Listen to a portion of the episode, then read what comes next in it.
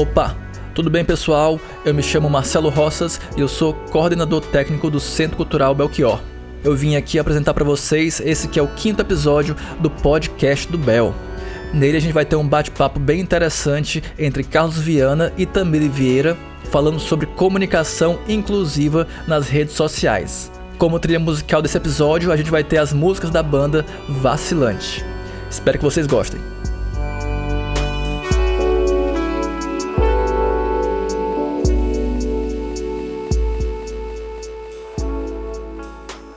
Olá, pessoal. Eu sou Tamile Vieira. Sou uma mulher cega, tenho a pele clara, cabelos e olhos castanhos. Sou de estatura média, magra e estou aqui para conversar um pouquinho com vocês sobre acessibilidade cultural. Por que, que eu iniciei essa minha fala fazendo essa descrição de como é que eu sou? Porque agora todos vocês estão me ouvindo, mas ninguém está me vendo. Então é importante que a gente faça esse exercício de sempre que a gente fosse apresentar, a gente se descrever, porque nós não sabemos quem está do outro lado. Se a pessoa está nos vendo, mesmo que seja num vídeo, essa pessoa pode ter deficiência visual, essa pessoa pode estar tá assistindo o seu vídeo no celular, mas está um pouco distante naquele momento. Então, é importante que a gente exercite essa prática de sempre se descrever quando a gente estiver fazendo uma fala. Bom, nós estamos vivendo um momento hoje de isolamento social, todo mundo está em casa por conta dessa pandemia do coronavírus. E aí essa condição nos traz um momento muito específico que a gente nunca tinha vivenciado antes. Então toda a nossa interação e toda a nossa comunicação ela está sendo feita de forma virtual. É a única ferramenta que a gente tem para se comunicar e para interagir, é, prioritariamente aí está sendo feita pela internet. E nesse campo cultural, o uso dessa tecnologia, dessas tecnologias e da internet tem trazido muitas possibilidades aí. Possibilidades de um maior alcance de público, possibilidades de programações que antes presencialmente talvez, né, tivessem que acontecer de um outro formato. E aí fica a pergunta aqui: você tem noção de que público está conseguindo acessar essas, esse seu conteúdo que você está comunicando através da sua rede social, através da sua página. Então a gente precisa pensar que o público que está do outro lado é muito diverso e que a gente não conhece esse público exatamente, de como é que ele se comporta, de que forma é que ele acessa. Você já se perguntou, por exemplo, se a pessoa que está do outro lado lá, acessando aquela informação que você está querendo comunicar, ela tem alguma deficiência? Ela é uma pessoa cega? Ela é uma pessoa surda, ela é uma pessoa com deficiência intelectual, ela é uma pessoa com alguma dificuldade de locomoção. Então, todo esse público também acessa a internet, todo esse público também interage com redes sociais, com sites, talvez não da maneira padrão e convencional que vocês imaginam. Uma pessoa cega, por exemplo, ela tem leitores de tela nos aparelhos, nos computadores e celulares, que esses leitores de tela são aplicativos que permitem que o deficiente visual interaja com essas ferramentas através de um sintetizador de voz. Então esse aplicativo ele verbaliza tudo que aparece na tela em texto para gente, para nós que temos deficiência visual. Então tudo que tem de texto que vocês publicam chega até nós, mas as imagens, infelizmente, esses aplicativos ainda não conseguem fazer leituras de imagem. Oi pessoal, meu nome é Carlos, é, eu sou um homem cego, branco, cabelo preto, tenho 1,68. Ao contrário da Tamile, tô um pouquinho gordinho, não muito, só um pouquinho. E aí, reforçando o que a Tamile falou, nessa né, questão da importância da descrição, né, de você fazer uma descrição sua, é tanto no ambiente físico, né, quando as coisas voltarem ao normal, como também agora, principalmente agora no ambiente virtual. Por que no ambiente físico? Não necessariamente você vai saber se tem alguma pessoa com deficiência visual ali no público, ou até mesmo para uma pessoa que não tenha deficiência visual. Né? Vamos supor que uma pessoa esteja um pouco mais lá atrás, não esteja vendo direito o palco. Então essa descrição é importante não só para os cegos, mas também como para qualquer outra pessoa que por algum motivo não esteja conseguindo visualizar direito o que está acontecendo. E nesse período que a internet está ganhando força e certamente é, muita coisa que está acontecendo agora de lives, de transmissões pela, pelas redes sociais, isso vai é uma coisa que vai continuar certamente. Né? Então é mais importante ainda porque aí sim você realmente não tem controle de quem está assistindo. Né? Você até imagina, ali você tem até um público direcionado, mas você não sabe se entre aquelas pessoas tem alguém com algum tipo de deficiência é, que precisa desse recurso. Né? Então acredito que isso é uma tendência, uma coisa que vai ficar. Como a Tamile falou, a gente está tendo acesso a coisas que a gente não tinha antes, né? a, a eventos, a palestras de museus, por exemplo, de espaços culturais, enfim até de fora do Brasil. A gente já assistiu, inclusive, seminários de Portugal, de outros países, de outros estados, enfim. Então, é algo que vai ficar. Esse conteúdo, ele não é só transmitido na hora, mas também ele pode ser acessado depois. Então, a importância de disponibilizar os recursos de acessibilidade é exatamente por isso, né? Porque a pessoa pode não estar assistindo naquele momento, né? Mas de repente, daqui a uma semana, daqui a, a um mês, ela pode achar, ou alguém pode compartilhar esse conteúdo com ela. Então, é importante, é um público a mais né, que você vai estar tá contemplando, colocando esses recursos de acessibilidade. E lembrando né, que você acessibilizar algo, seja de forma física ou virtual, não é um benefício, não é um favor, não, é uma coisa prevista em lei. Então, assim, é direito. É o direito da pessoa com deficiência ter acesso à cultura, ter acesso àquela informação. Então, não é uma questão de benefício, né? É uma questão de estar tá cumprindo algo que é previsto em lei. E aí, em cima disso do que o Carlos traz, falando sobre acessibilidade, que a acessibilidade é um direito, né, está previsto em lei, é importante a gente destacar também que a acessibilidade, para além de ser um direito, ela também é uma questão de atitude. Algo importante também que acho que a gente precisa destacar aqui e desconstruir é essa concepção de que a acessibilidade ela é um benefício para pessoas com deficiência. Acessibilidade, na verdade, é uma, um direito de escolha e ela possibilita que todas as pessoas, independente da sua condição física, intelectual, social, possam acessar, usufruir, interagir, permanecer ali naquele seu espaço cultural ou a sua programação cultural que você está oferecendo. E assim, pessoal, também outro ponto é importante, né, que como a gente falou anteriormente, são momentos que vão ficar, né, a gente está tendo acesso a palestras, a conhecer projetos, enfim, ações que estão sendo feitas em outros locais que talvez de uma forma física a gente não fosse ter acesso ou fosse demorar bastante para ter esse acesso. Então, é, você tornar aquele conteúdo acessível, você também está, além de proporcionar que aquela pessoa com alguma deficiência ou não, né, a gente acabou de, de, reforçar aqui que a acessibilidade não é só para pessoas com deficiência, é, você também vai estar tá fazendo a publicidade do seu espaço. Né? Então você vai estar tá tornando aquele local acessível. E de repente, vamos supor que uma pessoa está aqui em Fortaleza acompanhando um evento em outro estado. Quando ela for para aquele outro estado, ela já vai ter uma noção: olha, aquele espaço ali já tem alguma coisa de acessibilidade, eu vou para lá. Então você está é, potencializando o seu público. E a gente está falando também da questão da acessibilidade para um público de mais de 45 milhões de brasileiros. Segundo o IBGE, mais de 45 milhões de brasileiros têm algum tipo de deficiência.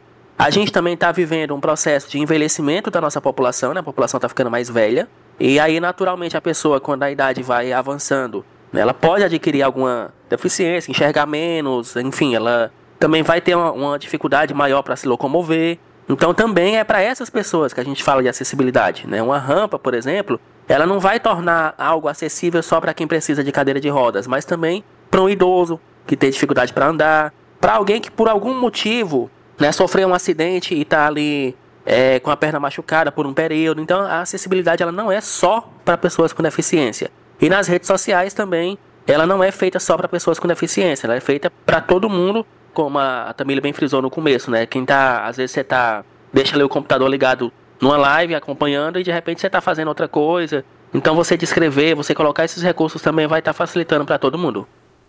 E essas questões que o Carlinhos traz são muito importantes porque hoje na cultura está sendo feita uma discussão muito grande a respeito da diversidade e da democratização ao acesso à cultura.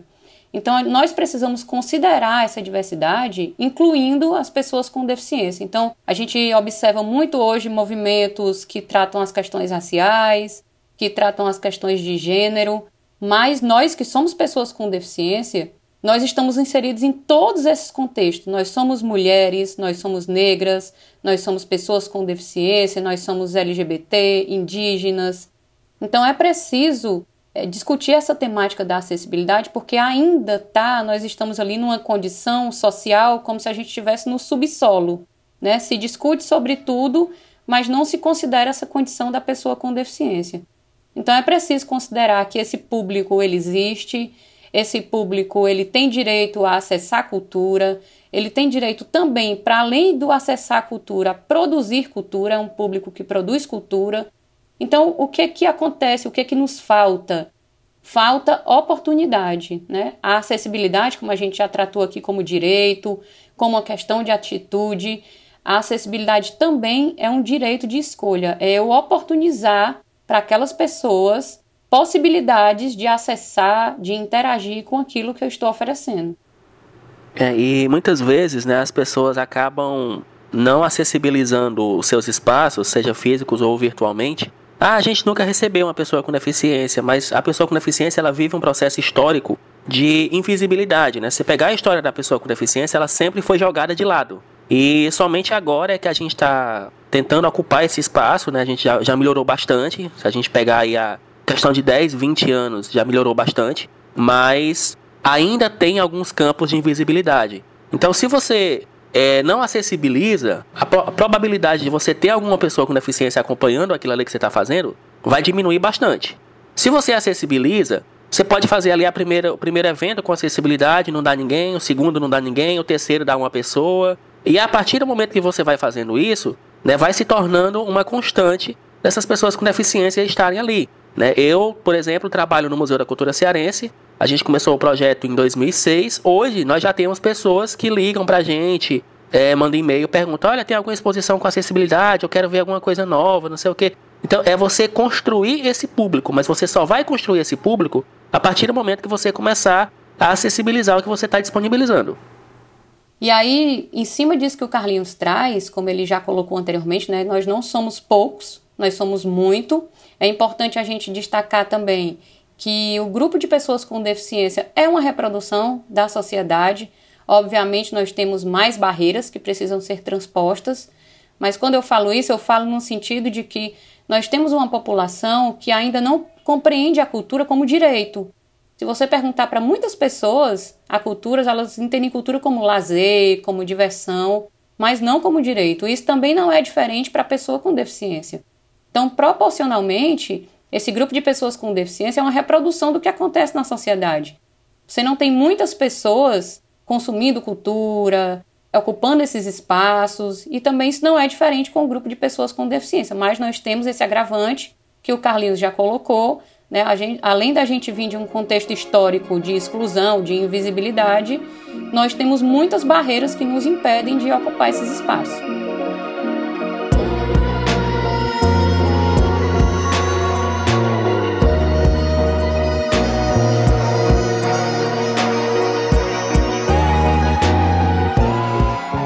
Aí vocês podem estar se perguntando, né? Vocês estão falando aqui que é importante, falando sobre acessibilidade, mas na prática, o que, que a gente pode fazer para minimizar essas barreiras, para reverter essa situação?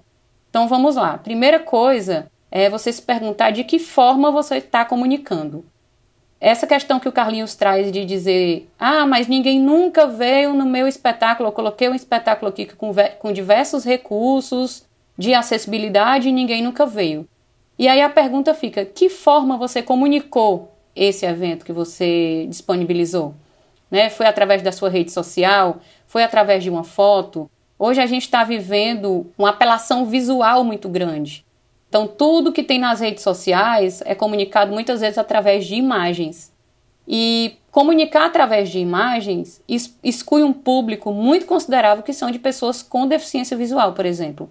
Não somente, mas principalmente esse público. Como a gente já colocou anteriormente, outros públicos também podem se favorecer da descrição dessas imagens, mas principalmente você não está dando a possibilidade de pessoas que têm deficiência visual, por exemplo, acessar essa sua informação, essa sua divulgação.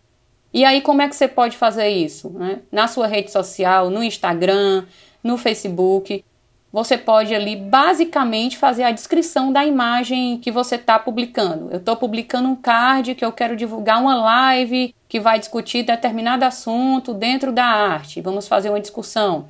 Então você publica essa imagem. Junto com essa foto, você pode fazer uma breve descrição Como é que eu posso descrever isso, Tamília? Eu preciso descrever tudo que está na foto? Eu preciso descrever é, somente o que está em texto na foto? A resposta que a gente sempre dá, que pode parecer um pouco confusa, mas depende. Depende a pergunta que você tem que se fazer é o que, que você quer comunicar com aquela foto. Né? Primeiro, você precisa ser objetivo. Se você, por exemplo, estiver publicando uma foto, você vende roupas e você quer fazer a publicação para divulgar a venda daquela roupa. É importante que você descreva os detalhes da roupa? Sim, é importante que você descreva que tem uma pessoa vestida com uma roupa, com tais detalhes, porque o foco ali é você vender a sua roupa. Mas se você está fazendo uma publicação em que você quer fazer uma divulgação de um evento, então prioritariamente você precisa dizer, responder aquelas perguntinhas básicas, né? Quem é da comunicação sabe, que é o que, quando, como, onde. Essas informações básicas você precisa dar, né? E no mais, na descrição do card, você procura ser objetivo e fazer uma descrição ali que siga uma orientação que é, é uma diretriz da audiodescrição, tá? Que é uma tecnologia, um recurso de tecnologia assistiva que descreve imagens, enfim. E essa audiodescrição a gente está falando profissionalmente, existem profissionais que fazem esse trabalho, e existe uma técnica que vocês podem seguir, que é fazer a descrição dessa foto seguindo a orientação de cima para baixo e da esquerda para a direita. E basicamente comunicar o que a pessoa precisa saber sobre aquilo que você está pretendendo comunicar. É uma dica que vocês podem usar, por exemplo, né? Claro que isso vai depender de cada, cada caso é um caso, mas pode, por exemplo, foto de card divulgando uma live. Vamos criar aqui um evento hipotético, tá? Falando sobre o legado do Belchior para a música cearense. Né? Então você vai lá, é card de divulgação de live falando sobre é, legado do Belchior para a música cearense. Na próxima sexta-feira, dia tal, horário tal. Isso são as informações mais importantes, né? Porque quem está querendo é, acompanhar vai querer saber o horário. Então, se você colocar lá para o final, o que, que acontece? Muitas vezes o leitor de tela, dependendo do tamanho do texto, ele vai aparecer uma opção para você ler mais e se torna às vezes uma coisa cansativa e às vezes você acaba até esquecendo também o que é que vai, vai, vai é, ter naquele evento. Né? Então você já coloca ali no comecinho, dia tal, hora tal, no local tal, o YouTube tal, Instagram tal, enfim. Já dá ali o caminho para a pessoa conseguir acessar aquela informação. E embaixo você coloca a descrição do card, né, cores, as cores tal, se tiver alguma logomarca, é, enfim, se tiver alguma foto do Belchior, e se tiver a foto do Belchior, você diz como é que ele tá, se tá que roupa, é, se tá com chapéu, enfim. Você faz uma breve descrição ali do, do texto e dos elementos também que estão naquela imagem. Né? Já é um bom caminho. Outro caminho também para você publicizar seu, sua divulgação é você usar hashtags. Né? O uso da hashtag por si só ele não vai descrever a imagem. A hashtag ela serve mais para você publicizar aquilo ali. Né? Então a gente tem a hashtag para cego ver, foi a primeira criada. Né? Depois teve-se um entendimento, que é o que a gente vem falando aqui também desde o começo, né? que a descrição ela não favorece somente ao cego, mas outras pessoas também. Então aí foi criada a hashtag para todos verem. Né? E recentemente, né, para englobar mais ainda, e principalmente como a Tamile bem falou, nós somos pessoas com deficiência, mas nós também somos outros milhões de coisas, né? Somos LGBT, somos negros, somos índios, enfim, moramos em comunidades. Então também para englobar todo mundo, a hashtag mais usada hoje é para todo mundo ver. Então você pode fazer a descrição ali da sua imagem, colocar essa hashtag para todo mundo ver. Inclusive você pode até buscar nas redes sociais também essas hashtags para ver como é que as pessoas estão fazendo e se inspirar naquilo ali também. Então, só reforçando, a hashtag por si só, ela não descreve a imagem, mas ela vai te dar uma boa garantia é, de publicidade também naquele, naquele seu evento. E é importante isso que o Carlos coloca em relação ao uso da hashtag, porque o que a gente vê hoje nas redes sociais é as pessoas utilizando a hashtag de forma indiscriminada, sem saber realmente qual o objetivo da hashtag. Então, a hashtag, para nós, também serve como um filtro de pesquisa para que a gente consiga acessar aquelas publicações que a gente sabe que vai ter alguma acessibilidade ali, alguma descrição. Então, se eu colocar lá no Instagram, né, hashtag para todo mundo ver, o hashtag para todos verem, o hashtag para cego ver, eu vou conseguir acessar as publicações que eu presumo, se tem a hashtag, vai ter algum recurso de acessibilidade ali, vai ter a descrição da imagem. E a gente está falando do uso dessas hashtags, mas nesse sentido mesmo de divulgar que, que o seu evento, a sua publicação, ela está acessível e também para que permitir que pessoas como nós conseguimos acessar essas publicações. Mas para além disso, o que interessa de fato é a descrição da imagem, que você faça essa descrição da imagem. E quando o Carlinhos coloca aquilo de ser objetivo, de colocar primeiro as informações que você pretende realmente comunicar, a gente sabe também que na comunicação hoje, para você prender a atenção de alguém, é, são minutos, né? segundos às vezes. Então, se, de repente, se você fizer uma descrição muito longa de uma foto e for colocar lá no final dessa descrição o que realmente interessa, como a nossa leitura ela é uma leitura auditiva, ela não é uma leitura visual que permite com que eu escolha o que eu quero ler ali, né? Com o olho eu consigo focar determinada informação que me interessa e passar adiante. Com os leitores de tela que nós pessoas cegas utilizamos, isso não é tão permitido, né? Eu preciso ouvir tudo para ouvir também o que me interessa. Então é importante que você traga isso antes, antes que a pessoa comece a ouvir aquele texto enorme, desista e passa para frente e ali você já perdeu aquela pessoa como uma pessoa em potencial ali para estar tá usufruindo da sua rede social ou acessando ali aquilo que você está querendo comunicar.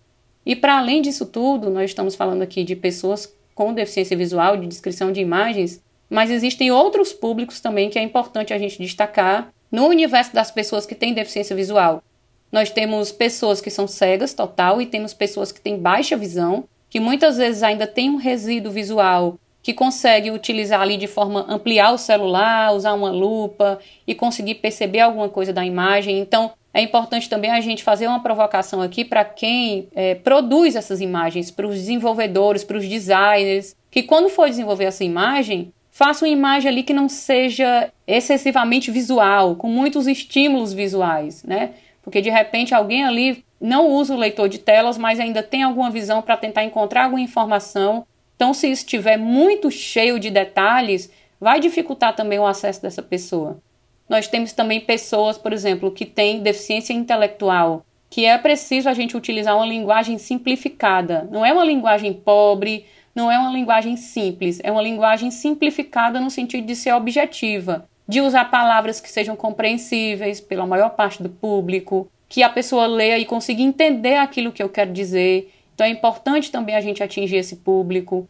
Pessoas surdas, né? Quando nós muitas vezes publicamos vídeo, é interessante que, é, se não tiver a, a possibilidade de oferecer ali um intérprete de Libras, mas colocar ali uma legenda, porque eu já atinjo aquele público que é surdo e que usa o português e que consegue ler a legenda em português, então já atinjo esse público.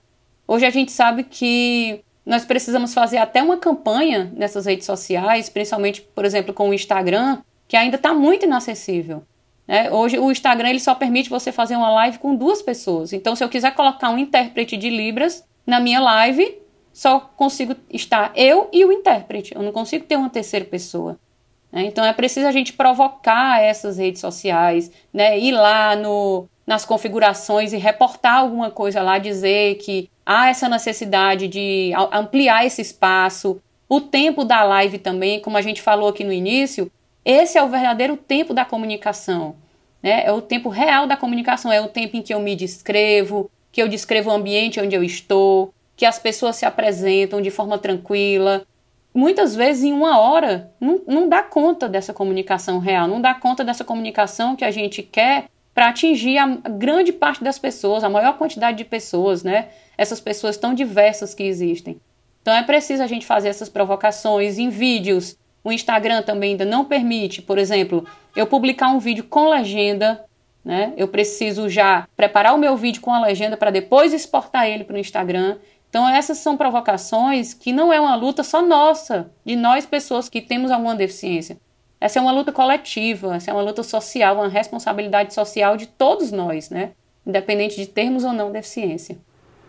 É, e reforçando aqui a, a questão do baixa visão, né, falando no bom e velho cearense, é, não é bom papagaiar o negócio, né? Porque que, que acontece? O baixa visão, às vezes, ele pode se confundir com tantas cores. Né? Então, a recomendação que a gente sempre dá é uma fonte um pouco mais ampliada e também, além de não pesar nas cores, na mistura de cores, escolher também contrastes. Né? Se o fundo, por exemplo, é claro, pegar uma letra escura. Você não vai colocar, por exemplo, um fundo amarelo e a letra laranja, por exemplo. porque aí são cores bem parecidas que para quem tem a visão normal, talvez até não confunda, mas para quem é baixa visão, é aquilo ali certamente a pessoa vai ter mais dificuldade para conseguir ler aquela informação, né? Então, é, acho que a dica principal é essa, de, de realmente acessibilizar esse conteúdo, ter esses cuidados, né? Quando for colocar alguma imagem de divulgação, a gente está recebendo muito pelo WhatsApp, por exemplo, é, muitas imagens divulgando live, divulgando eventos, enfim. E muitas vezes são imagens que não tem texto. Então pode colocar imagem sem problema, mas coloque também um textinho ali do lado, né, falando que é aquilo ali. Quando você for fazer esse evento, descreva as imagens, se descreva, descreva as imagens, se você for colocar algum slide, alguma foto, e também chame ali um intérprete de Libras também para ajudar os surdos também a compreender. Né? Eu acho que uma coisa que está ficando muito legal nesse momento que a gente está vivendo são as lives dos artistas. Né? A gente tem visto vários artistas aí é, colocando intérprete de Libras. Então isso é uma garantia de acessibilidade, né? Os, os surdos eles estão acompanhando e engana-se, né? Tem gente que acha que surdo não gosta de música, gosta. Tem surdo que gosta ali, dança pelo grave, ali pela, pelo, pela vibração do som, ele vai conseguindo acompanhar, conseguindo dançar.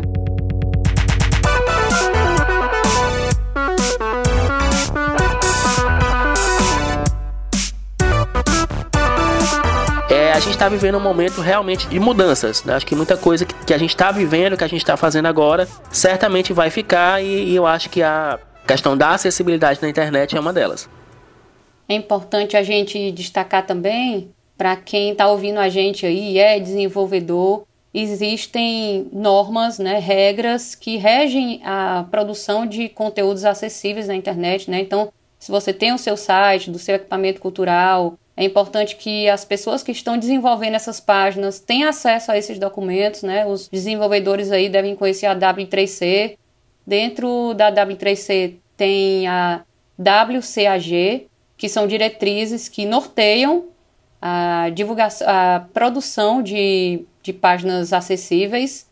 Então é importante também que sigam essas diretrizes para que todas as pessoas, né, cegas, pessoas surdas, pessoas com baixa visão, com deficiência intelectual e, e as mais diversas pessoas que existam consigam ter acesso a isso. E uma curiosidade aqui interessante, para quem não sabe, é que quando você produz a sua página, o seu conteúdo acessível, você cresce no ranking de sites que aparecem, por exemplo, no site de pesquisa. Então, se alguém coloca lá no Google, faz alguma pesquisa e o seu site ele tem referência com aquela pesquisa e ele segue essas normas de acessibilidade, então ele aparece ali prioritariamente nos resultados no ranking ali, porque ele contempla essas questões de acessibilidade. Então, também é uma coisa interessante para deixar essa dica aí para quem é desenvolvedor e produz esse tipo de conteúdo.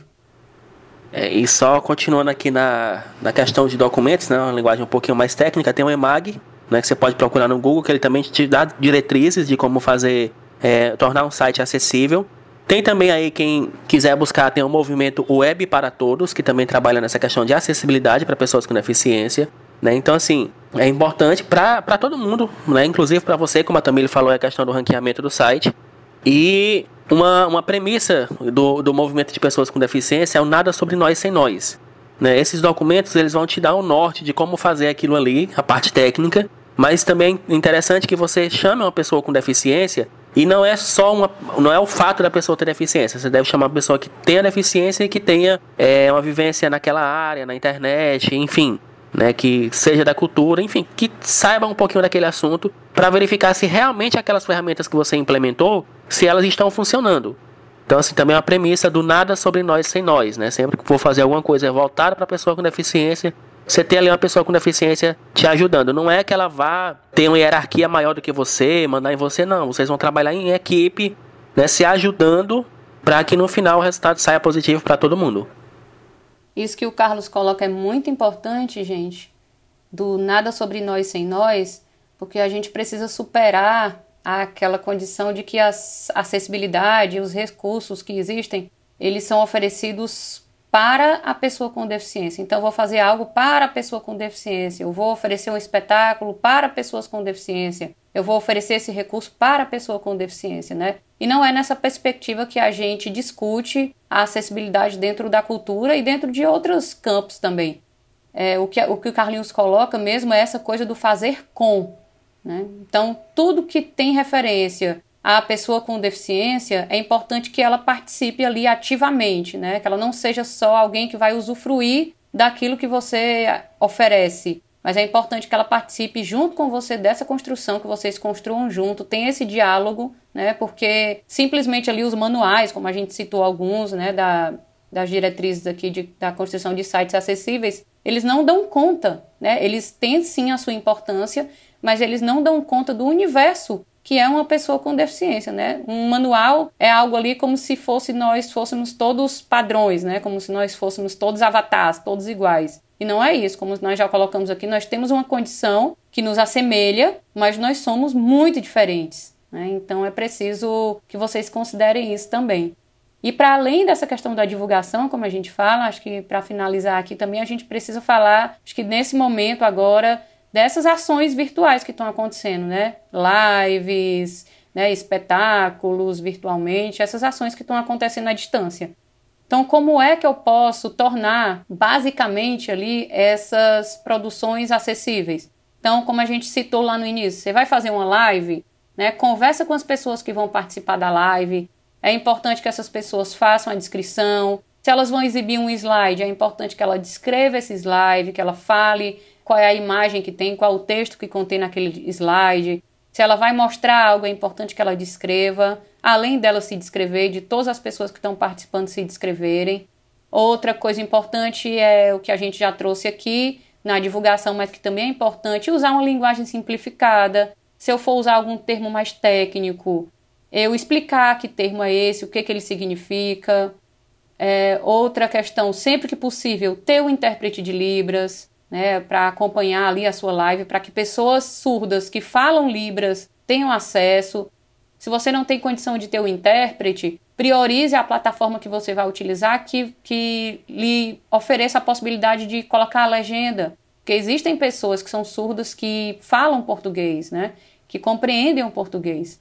Então é importante que a gente tome todos esses cuidados aí para que essa exclusão ela seja cada vez menor, né, de pessoas que possam ter acesso a essas produções. É, e só continuando aqui com as dicas também, né, intérpretes devem ter pelo menos dois, né, porque o intérprete ele vai, é, ele cansa, né, um, um, trabalho muito cansativo, tanto fisicamente, porque o cara vai fazendo ali vários gestos, como também é, mentalmente também cansa, né, então são pelo menos dois intérpretes, um passa 20 minutos, aí joga a bola pro outro, esse outro passa mais 20 minutos, volta a bola para o primeiro e assim eles vão intercalando. E também outra coisa que vocês devem observar é disponibilizar o material antes, tanto para o intérprete como também para o audiodescritor, que é para ele já saber o que é que vai ter ali, fazer uma descrição prévia, né? E também o intérprete, é, a Libras ela tem sinais específicos. Então, por exemplo, o cara vai falar sobre música, então ele dá uma estudada ali é, alguns sinais específicos sobre música. Então é importante que ele tenha é, esse conteúdo antes, tanto o intérprete como o audiodescritor, para estudar e para fazer um, um, excelente trabalho. Então é uma coisa também que a gente sempre pede é de não entregar esse material na hora, porque você vai diminuir a qualidade de trabalho. Não que eles não façam, vão fazer certamente, mas vai diminuir tá, essa qualidade. Então é bom sempre entregar esse material previamente. Então é isso, gente. É esse papo que a gente queria ter aqui com vocês, falando um pouco sobre acessibilidade, um pouco sobre cultura, um pouco sobre pessoas com deficiência. E fica aí esse convite a todos e todas que estão nos ouvindo, que vocês possam se juntar a nós nessa luta mesmo de inclusão, de acessibilizar esses espaços, acessibilizar essa comunicação, para que essas pessoas elas possam estar incluídas nesses espaços, que vocês se aproximem mesmo desse público, procurem entender, conhecer, perguntar, para que essa construção ela seja conjunta mesmo. Então a gente quer agradecer a atenção de todos e todas, vocês que ouviram a gente, e é isso aí, estamos juntos e juntas.